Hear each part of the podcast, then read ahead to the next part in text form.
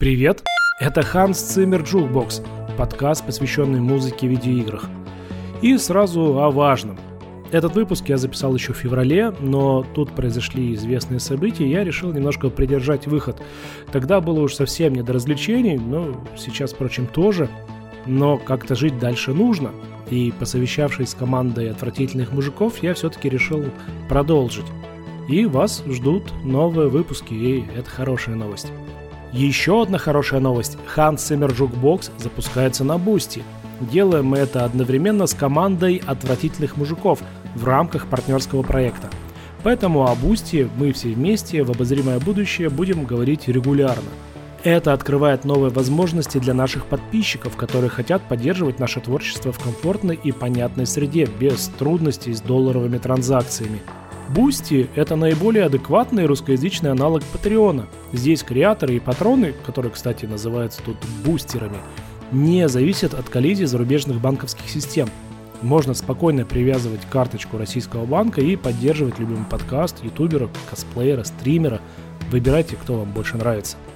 Ну и что важно для самого подкаста Hans Zimmer Jukebox, на Boosty очень приятные условия для креаторов – Ежедневные выплаты, низкие комиссии, нет НДС для подписчиков, нормальная русскоязычная поддержка 24 на 7 и возможность ставить глобальные цели для сбора средств.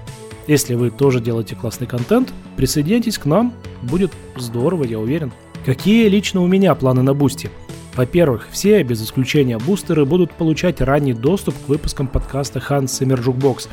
Ну, как это обычно бывает, я записываю выпуск, потом отправляю его отвратительным мужикам, и они выкладывают это в паблик во всех подкаст-терминалах, которые вы знаете. Так вот, подкасты на Boosty будут выходить прямо до этого момента. То есть вы за 2-3 дня будете получать доступ к новым выпускам. Во-вторых, специально для Boosty я придумал менее требовательный к производству контента формат. И в ближайшее время я его опробую. То есть на Boosty появится первый эксклюзив – я записал большой выпуск о самых, на мой взгляд, любопытных игро-музыкальных релизах прошлого года. Он специально собран так, чтобы музыку можно было послушать подольше. Там я поменьше разговариваю. Нигде, кроме Boosty, его услышать будет нельзя, так что скорее становитесь бустерами, ссылку вы теперь всегда будете видеть в описании. Возможно, позже появятся еще какие-то идеи, если они у вас есть, конечно же, делитесь, вы знаете, куда мне писать. А теперь сообщение для тех, кто остается со мной на Патреоне. Я продолжу выкладывать выпуски в ранний доступ до тех пор, пока там остается хотя бы один патрон. Так что спасибо вам, друзья, кто все еще кидает свой доллар на поддержку подкаста. Если вы слушаете подкаст не из России и вам удобнее Patreon, то ссылка на него всегда тоже будет в описании. Ну, вроде все. Для тех, кто слушает Hans Zimmer Jukebox впервые, хочу сказать, что это особенный подкаст. Здесь нет гостей и не обсуждаются злободневные новости, зато есть интересные истории наших любимых мелодий из виртуальных миров. Эти истории понятны даже тем, кто не разбирается в играх, а просто любит музыку, как я. Меня зовут Павел, и тут у меня нарисовалась еще одна рекламная интеграция. Вас беспокоят странные звуки посреди ночи. Вы испытываете чувство страха в подвале или на чердаке. Вы или кто-то из ваших родных видел призраков? Если ваш ответ «да», не теряйте ни минуты. Возьмите телефон и позвоните профессионалам, охотникам за привидениями. Наш вежливый и учтивый персонал доступен 24 часа в сутки и готов удовлетворить все ваши потребности в устроении сверхъестественного. Мы готовы вам поверить.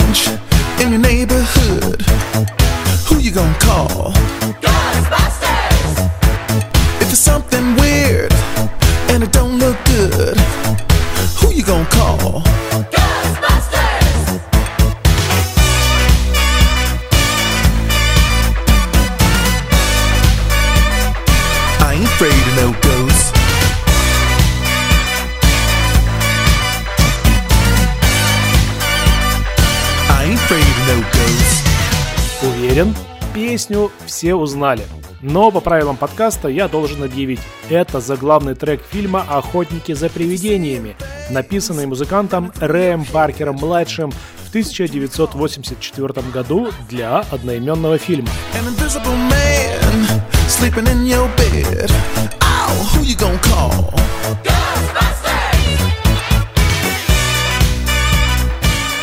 И еще раз на всякий случай скажу, что подкаст Hans Zimmer Jukebox хоть и посвящен музыке в видеоиграх, но он все равно часто заезжает на смежную территорию. Я это уже делал и с Mortal Kombat, и с Черепашками Ниндзя. Кто не слышал эти эпизоды, обязательно послушайте, но уже после этого.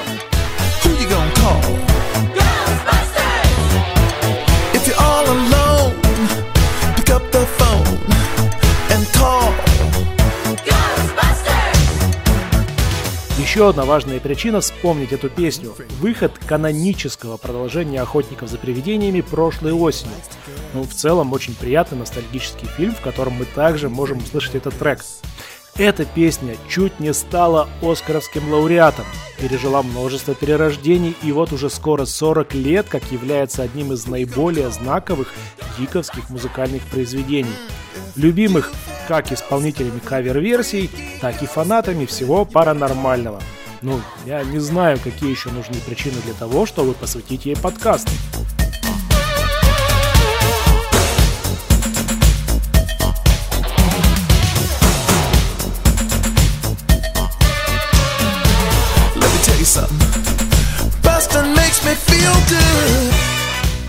Сегодня расскажу вам, как появился этот трек, из каких компонентов он состоит, как изменялся со временем и постараюсь объяснить, почему он в итоге получился таким классным.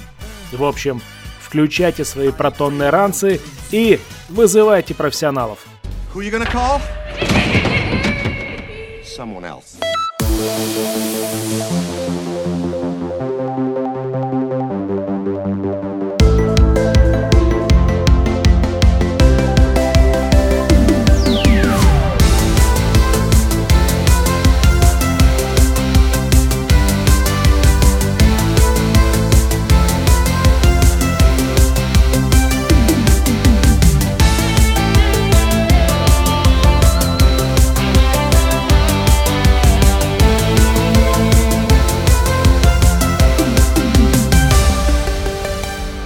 За это ностальгическое интро спасибо Александру Коновалову и студии Konovalov Music. Ссылка, как обычно, в описании.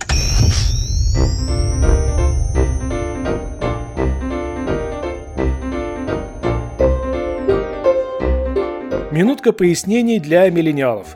«Охотники за привидениями» — это довольно большая медиафраншиза, включающая в себя несколько полнометражных фильмов, теле- и мультсериалы, серию видеоигр и, конечно же, игрушек.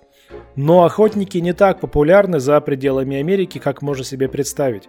В России о них вообще мало кто знал, пока по Первому каналу не начали показывать мультсериал «Настоящие охотники за привидениями», в котором мы и услышали впервые вступительный трек. Ну, кто там смотрел телевизор в 90-е? Поднимите руку. Тогда мы даже не подозревали, что мультик на самом деле снят по мотивам фильмов. К сожалению, популярность вступительной песни сыграла злую шутку с основным саундтреком фильма. Его помнят только очень преданные фанаты оригинальной диалогии «Охотников за привидениями», а тем временем работа основного композитора фильма Элмера Бернстайна инновационная и классная. На самом деле тема «Охотников за привидениями» оригинальная, киношная. Это совсем другая композиция. Как раз вот это. Музыку к фильму записывали симфоническим оркестром Hollywood Studio. Было привлечено 72 музыканта. Это прям мощная работа с кучей экспериментов со звуком и композицией. Были и разные инструментальные находки. Например, в некоторых треках Бернстайн использовал волны Мартено. Очень любопытный электронный музыкальный инструмент, чем-то похожий на термин Vox, но с клавишами. Он монофонический, то есть одноголосый, и звучит максимально потусторонне. Да, я люблю рассказывать вам о необычных музыкальных инструментах, особенно если они находят применение в кино или видеоиграх. Короче, как выяснилось, не очень много людей могут играть на этих волнах Мартено. И Элмеру пришлось дополнительно искать музыкантов по всему миру. И единственной доступной кандидатурой оказалась англичанка Синтия Миллар, которая тоже писала музыку для фильмов и по совместительству была андисткой. Так называются музыканты, играющие на волнах Мартено. От французского «ondes» — «волны». Кстати, а никто не знает, как называются музыканты, играющие на терминвоксе терминисты или терминвоксисты? Напишите куда-нибудь.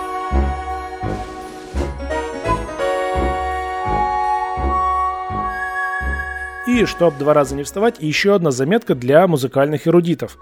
Есть два способа создать мистическую музыку. Первый – если играть музыку полутонами и чередовать мажорные и минорные доминанты –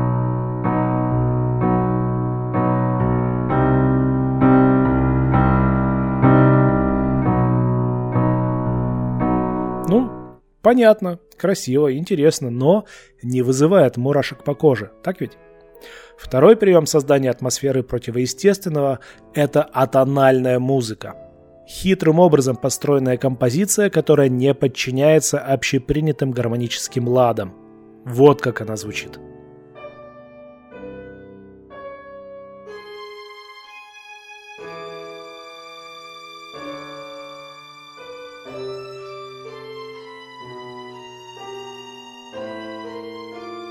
сразу чувствуется что-то противоестественное. Вот эта дисгармония тональной музыки идеально подходит к любым паранормальным смыслам. Привидение – это же что-то негармоничное, чужое, правда?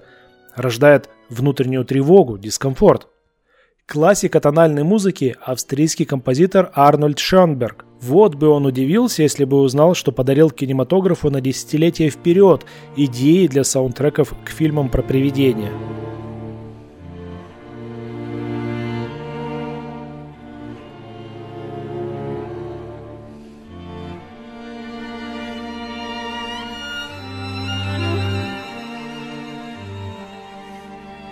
И, конечно, Элмер Бернстайн, когда писал музыку к «Охотникам за привидениями», вдохновлялся работами Шонберга.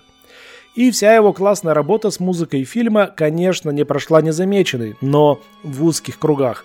Бернстайн – заслуженный композитор, многократно выдвигавшийся на Оскар, но с «Охотниками за привидениями» ассоциируется только один трек, и, к сожалению, не его.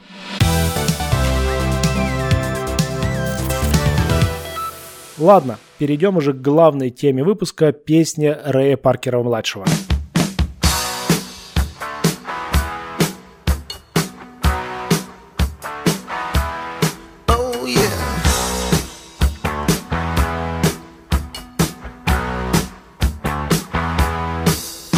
Если бы не охотники за привидениями, то про Рэя Паркера-младшего мы могли бы и вообще ничего никогда не узнать. Большую часть своей карьеры он выступал в каких-то не очень известных группах, а на фронт-сцене был очень редко. В сольной карьере ему удалось чуть больше засветиться, он выпустил несколько хитов, попавших э, в топ-10 американских чартов, ну, вот типа песни The Other Woman, которая уже сейчас звучит на фоне. Но эти песни никогда не выходили на первые места.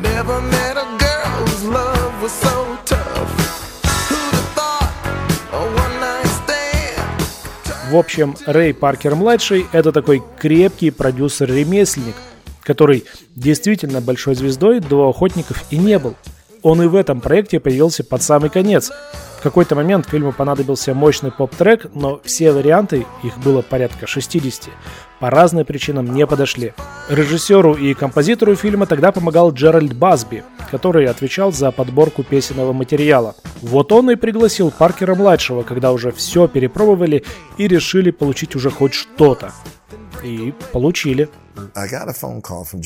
Мне позвонил композитор Джеральд Басби и пригласил приехать, познакомиться с его группой New Edition и помочь записать трек «Мистер Телефон». Я тогда впервые был в Лос-Анджелесе и кушал в ресторане «Спаго». Смотрел на черный постер с красным кругом. Так рекламировали фильм.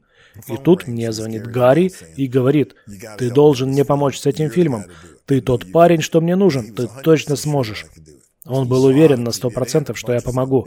У них к тому времени было уже 60 песен. Гарри говорит, у нас тут проблема, режиссеру не нравится ни одна, а фильм выходит уже через несколько недель. Нам нужна песня. И обязательно нужно, чтобы слова «Охотники за привидениями» были прямо в тексте песни.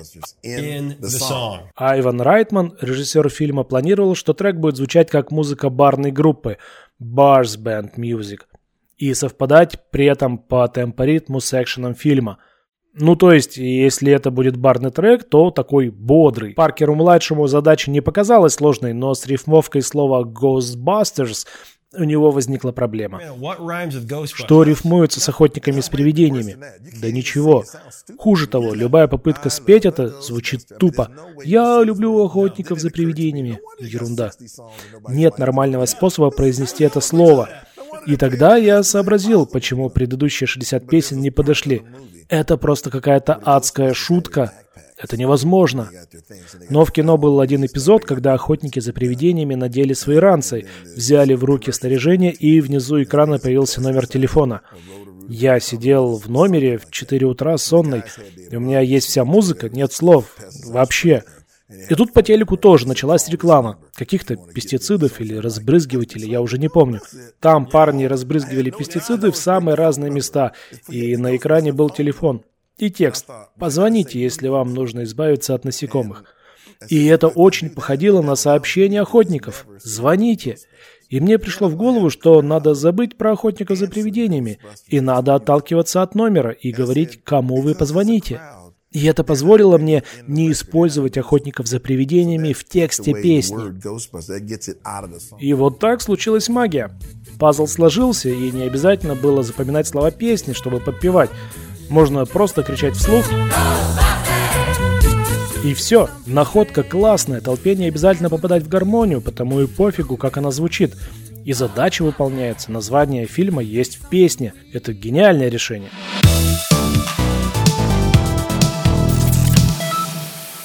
Другое гениальное решение, тоже магический компонент песни, это максимально простая гармония, подходящая для того самого жанра band music, музыку барной группы.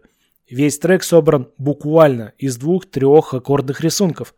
В основной партии три мажорных аккорда – си, ля, ми.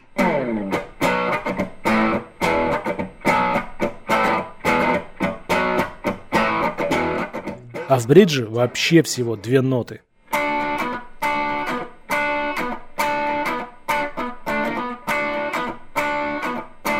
Очень простая, понятная музыка, а размерность почти маршевая. Там прямой ритм, бочка в сильной доле. Очень понятная структура, максимально удобно ложится на слух и на танцпол, и просто запоминается хорошо.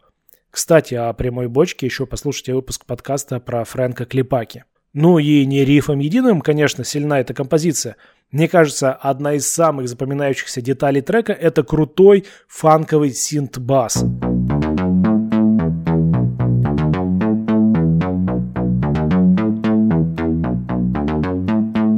Все это вместе создает максимально модную в поп-музыке 80-х ритм-конструкцию. Прямая бочка и синт-бас, четко обыгрывающий три ступени, почти как в рок-н-ролле – Такие ритмы использовали еще в конце 70-х пионеры-электрончики, например, Джорджия Мородер.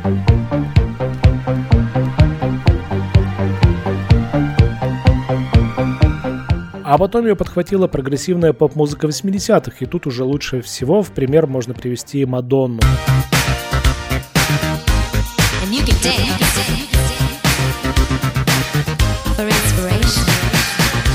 Почему я все это сейчас вам рассказываю? Да просто вывожу формулу крутизны трека Рэя Паркера-младшего.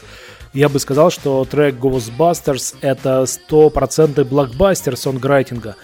Он состоит только из классных, работающих на массового слушателя компонентов. Кричалка, риф, дискотечная ритм-секция, да и вступление там атональное.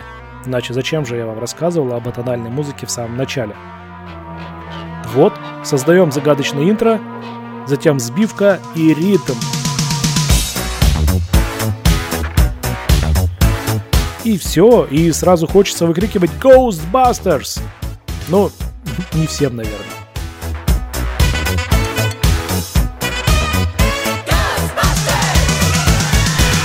Этот трек принес Паркеру Грэмми, выиграл для него награду видео номер один на MTV. На три недели занял вершину чарта Billboard Hot 100. Песня была номинирована на премию «Оскар» за лучшую оригинальную песню, но в тот год Оскар взял Стиви Вандер с песней «I Just Called to Say I Love You». И по сей день Рэй получает вознаграждение за авторство каждый раз, когда его оригинальная работа используется или интерполируется в видеоиграх или других медиа.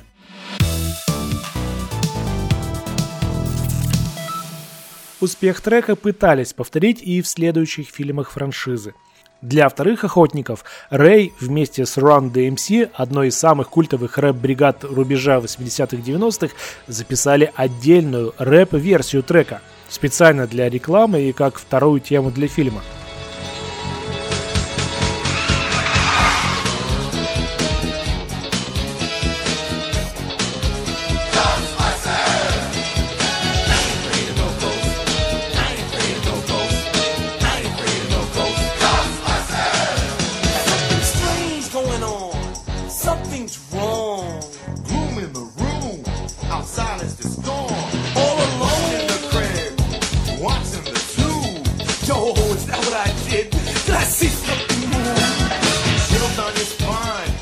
Ладно, получилось как получилось.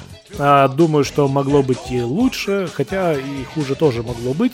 Но вот в 1989 году это была прямо высшая лига. Как если бы сегодня трек для фильма сделал Дрейк или Билли Айлиш.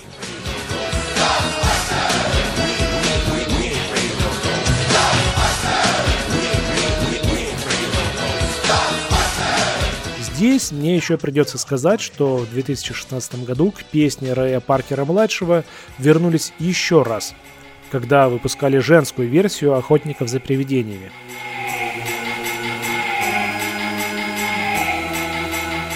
В этот раз трек был исполнен группой Fallout Boy. Честно говоря, ни модный звук, ни модный ритм песню не сделали лучше. Но это на мой вкус, а на вкус и цвет, как говорится, все каверы разные.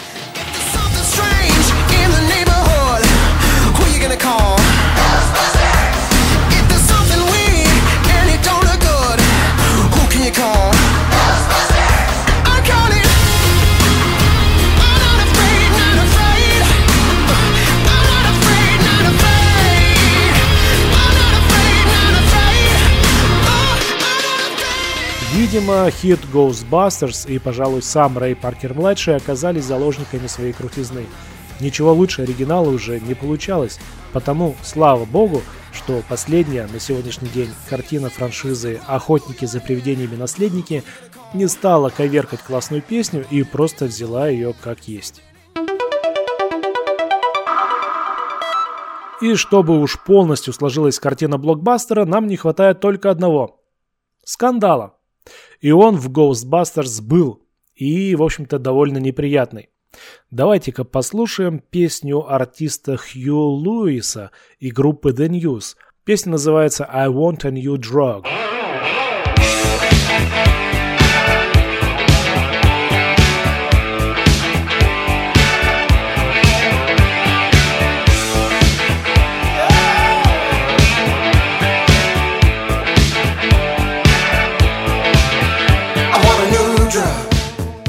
Узнается?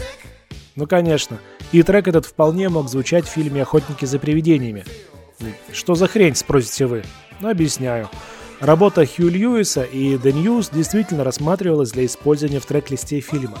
И даже успела попасть в черновой монтаж. Но переговоры с музыкантами затягивались. В итоге они и вовсе отказались предоставлять свой трек, а до премьеры, как вы помните, оставались считанные недели – когда к работе над песней подключился Рэй Паркер-младший, ему как раз и показали тот самый черновой отрезок с треком «I Want a New Drug».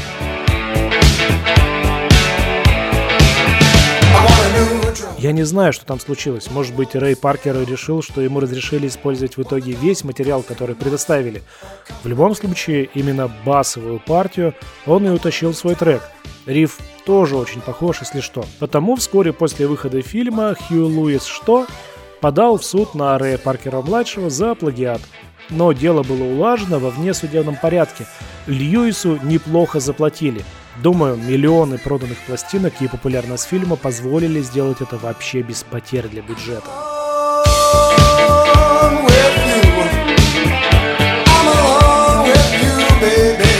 Но судебные тяжбы возобновились спустя полтора десятка лет. Теперь уже Паркер подал в суд на Льюиса. Оказывается, еще тогда вместе с выплатой кругленькой суммы было подписано соглашение о конфиденциальности, которое и нарушил Льюис в 2001 году. Паркер в этот раз выиграл дело и снова получил бабла за трек. Короче, Ghostbusters кормят Рэя Паркера-младшего вообще всю жизнь. Позже режиссер фильма Айван Райтман публично признался, что и правда использовал для саундтрека работу Хью Льюиса и группы The News. И, кажется, сам Райтман и был инициатором плагиата. В тот момент, когда он давал Паркеру задание, оно было достаточно четким. На этот конкретный отрезок нужна такая же песня, с таким же ритмом, с такой же энергетикой. Ну и Паркер сделал. В общем-то, в 1984 году к авторскому праву относились чуть-чуть попроще, чем сегодня. Ну и теперь важный вопрос. Все-таки Рэй Паркер-младший плагиатор? Я думаю, нет. Музыка, особенно поп-музыка, насквозь состоит из заимствований и переосмыслений. Нельзя сделать гигантский хит, находясь в изоляции от индустрии, от других артистов, от других мелодий. Даже сам Хью Льюис, который вроде как пострадавший в этой истории, тоже не полностью чистый автор. Он частично заимствовал басовый риф для I Want a New Drug из трека 1979 года Pop Music группы M.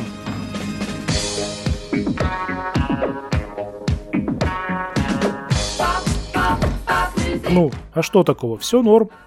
И сам Рэй Паркер-младший до охотников тоже заимствовал – Давайте вспомним риф из The Other Woman, который мы уже слышали.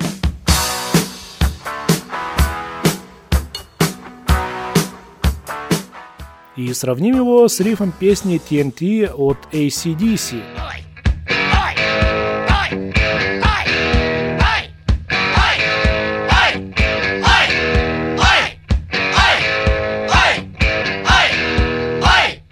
И тоже норм. Я думаю так. Надо, наверное, разделять понятия композитора и продюсера. Рэй Паркер-младший как композитор повел себя, ну, не очень хорошо. Но как продюсер он сделал все как надо. Нельзя сказать, что Рэй пришел на все готовенькое. Он собрал прекрасный хит из того материала, который у него был. Но это был новый хит. И это полностью его заслуга. Если бы не Рэй Паркер-младший, у нас бы просто не было этой культовой песни. Короче, я за Рэя. Напомню тем, кто случайно забыл, Hans Zimmer Jukebox – подкаст все-таки про музыку из игр. Так что давайте попробуем и теперь про нее.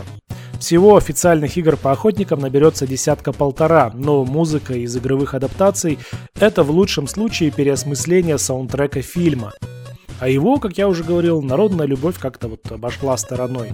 И вообще с играми по охотникам много путаницы. Какие-то сделаны прямо вот по фильмам, какие-то работают на свои отдельные сюжеты, а третьи просто мобильные дрочильни ни о чем.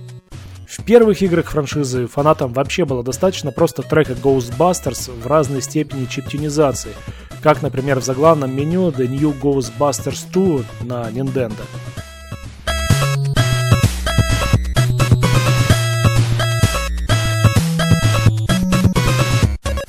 А еще, помнится, была такая прекрасная игроизация второй части для персональных компьютеров.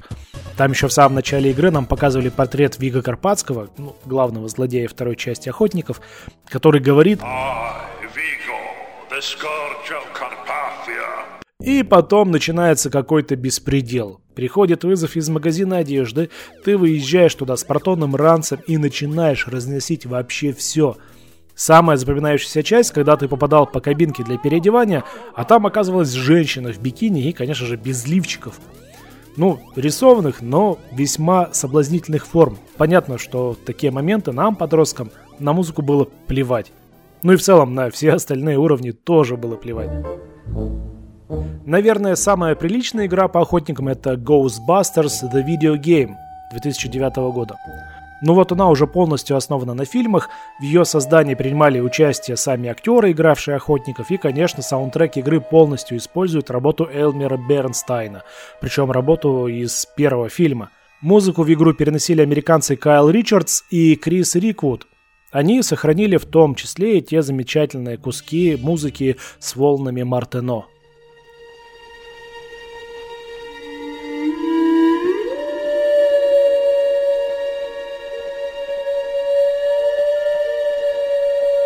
То есть в игре мы слышим самый, что ни на есть, канонический аутентичный саундтрек, максимально приближающий игру к вайбам киновселенной охотников за привидениями. И это тоже классно. Но что-то еще интересное о музыке из видеоигр по охотникам за привидениями я рассказать уже ничего не могу, к сожалению.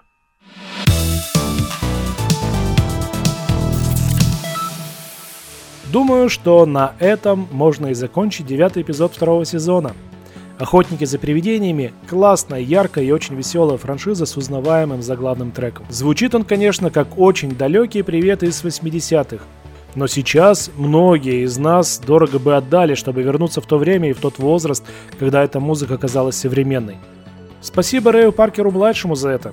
Конечно же, он стал тем самым One Hit Wonder, то есть артистом одного хита, который, в общем-то, больше ничем нам не запомнился, но уже и этого немало.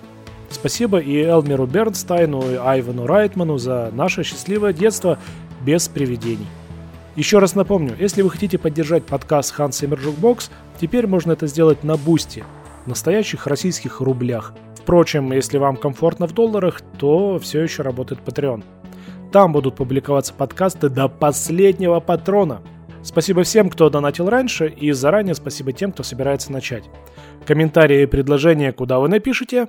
Конечно же, всюду, где вам удобно. Все ссылки будут в описании. Ну, до встречи!